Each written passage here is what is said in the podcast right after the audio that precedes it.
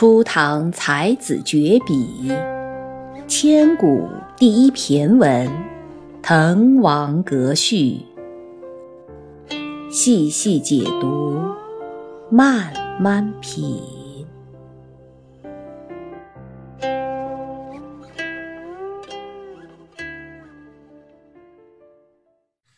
好，我们再往下，《滕王阁序》它这个题目很明了。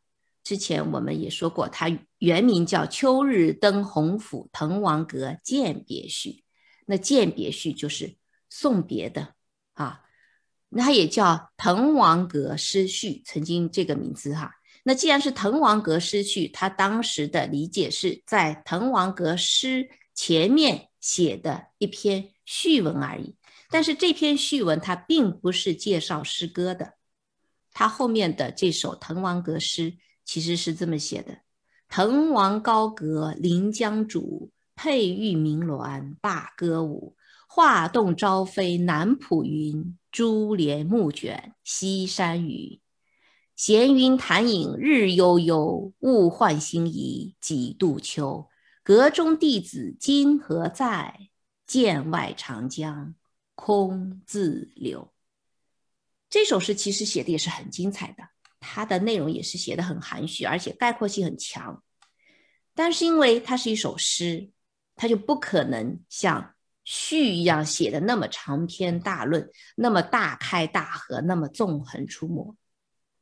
而且也正是因为有了《滕王阁序》，才让大家对这首诗有所关注。《滕王阁序》相比较《滕王阁诗》而言。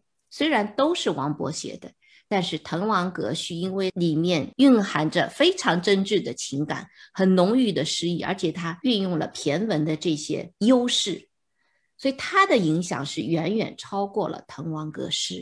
有很多的读者其实他只是知道《滕王阁序》，很少有人知道《滕王阁诗》，所以这两个作品对后世的影响力的区别。其实是悬殊蛮大的。那这首诗的意思，我们这次就不展开。我们到通读完整篇《滕王阁序》以后，再来了解这首诗，跟大家再来说一说。好，前面的铺垫非常长啊，特别是新朋友可能都听得着急了，说讲半天《滕王阁序》，你们还没开始《滕王阁序》。《滕王阁序》的正文到底是什么时候开始讲？我们现在就开始。这是整篇的《滕王阁序》。这篇《滕王阁序》它一共分七个自然段，一般会分为四个部分。但是如果我们再分的细一点，根据《滕王阁序》它每一段的意思、每一段的主题思想，非常细的把它去分的话，可以分成八个段落、八层意思。第一层意思呢，其实它是从豫章故郡开始，一直到宾主尽东南之美。这一层意思，它主要是写滕王阁所在的洪州洪都，很雄伟的地势，很争议的物产，很杰出的人才，它是紧扣洪府洪都来写的。那从都督严公之雅望，第一段的后半个自然段呢，它是介绍在座的这些高雅的主人、尊贵的宾客，就各种夸赞之词。十为九月这一段，它是讲滕王阁的一幅秋景图，写的是非常壮美、非常秀丽的。从披绣踏斧雕门开始，讲的是登上滕王阁以后，诗人他所抒发的这种情感。抒发什么？再往下来就是兴尽悲来。它前面是一种看到那么漂亮的景色的那种夸赞，情绪上也是很。积极向上的，到后面他就开始兴尽悲来，开始联想到自己，开始联想到一些历史的一些典故。这一段是个转折段，然后情感也是从很高兴转向了很悲哀。再往后，嗟乎时运不济，他主要是怀古伤今，想以前的这些典故来隐喻现在的这个状况，体现自己的那种怀才不遇。再往后，博三尺为命，他是讲自己了，结合自己的身世，再一次的来说自己誓不遇这种人生感慨。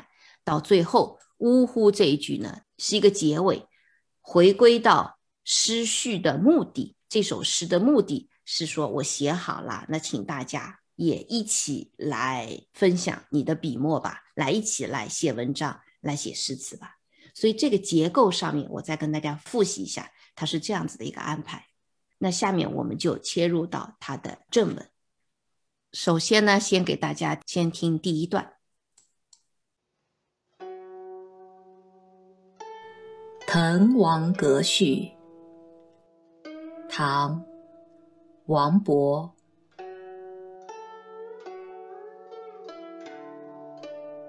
豫章故郡，洪都新府。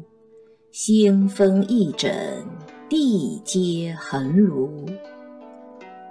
今三江而带五湖，控蛮荆而引瓯越。物华天宝，龙光射牛斗之墟；人杰地灵，徐如下陈蕃之榻。雄州雾列，俊采星驰；台隍枕夷夏之交，宾主尽东南之美。都督阎公之雅望，齐己遥临；宇文新州之懿范，参为赞助。时巡休假，盛友如云；千里逢迎，高朋满座。腾蛟起凤，孟学士之词宗。紫殿青霜，王将军之武库；家君作宰，路出名区。童子何知，躬逢胜饯。好，这个是《滕王阁序》的第一段文字。这一部分，它主要是夸地理位置有多好，夸主人有多棒，夸宾客有多棒。因为它是一篇应酬性的文章，所以第一段它其实就是一些应酬性的文字，但是它这个应酬性的文字是写的非常非常的漂亮，非常非常的得体。大家在理解这些文字的同时，一定要再去感受一下啊，特别是对于我们老朋友哈，意思几乎差不多都知道了，再去感受一下这骈文当中的骈四俪六的这个对仗，这个工整。这些语言的华丽性，它的引经据典的这个巧妙性。我们先看第一句：“豫章故郡，洪都新府，星分翼轸，地接衡庐。”既然这篇序是在滕王阁写的，所以他第一句话就介绍滕王阁它所处的地理位置在哪里。豫章其实是在汉朝的时候设置的一个郡。郡的这个治所，治所就所谓政府所在地，就在南昌，滕王阁就在南昌，所以他说这是在豫章的故郡，因为是汉朝的时候设的这个郡。郡呢，我们说是一个行政区域的划分单位，其实在秦朝以前，郡县这两个比较，郡是要比县小。然后从秦朝以后，郡的这个范围就要比县要大。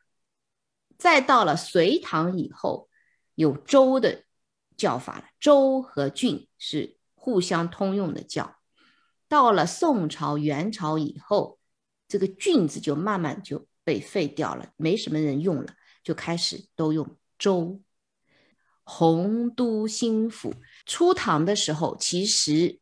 滕王阁所在的这个豫章就已经改名叫洪州，所以王勃在这里他说的这个是叫豫章的一个故郡的地方。那现在呢是叫洪都新府，新的一个府。唐代开始，它名字叫做洪州了，是这个意思。原来是故郡，现在是新府。新分翼轸，羿和轸是两个新朽的名字。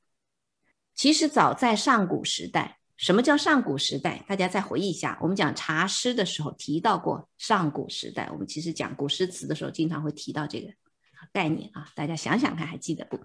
上古时代，古人就已经认识到了天上的恒星，恒星相互间的位置其实是很久不变的，而且发现可以用这些恒星来做标志，说明日月五星运行所到的位置。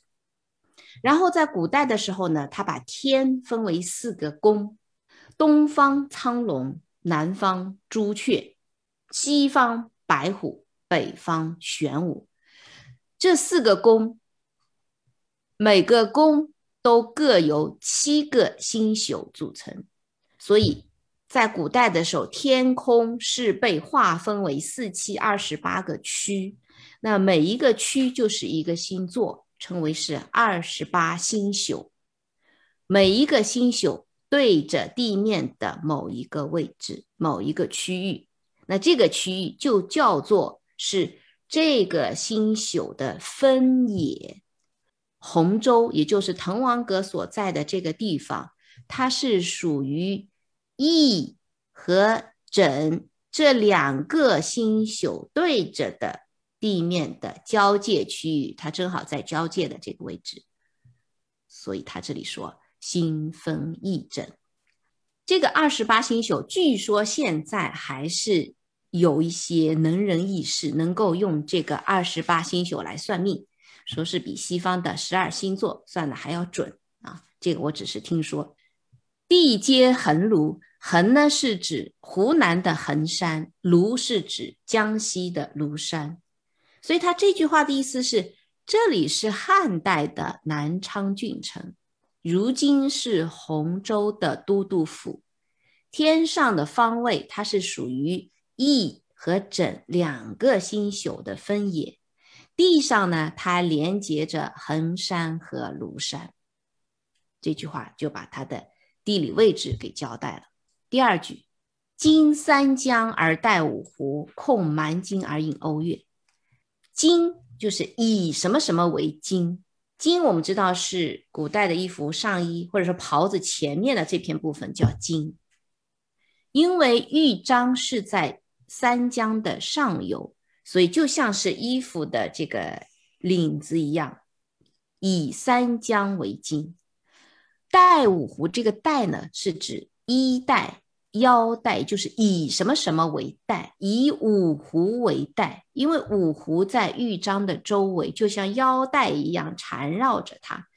经三江，古代的时候，长江流过。彭蠡的时候，流过现在的鄱阳湖的时候，是分成三股三道入海，所以叫三江。当然，也有一种说法说三江就是泛指的长江的中下游。五湖是泛指太湖区域的这些湖泊，南昌在五湖之间，所以在这里这句话的意思。就是说，它是以三江为一经，以五湖为一带，控蛮荆，控制着蛮荆这一块区域。蛮荆指的是古代的楚地，也就是现在的湖北、湖南这一带。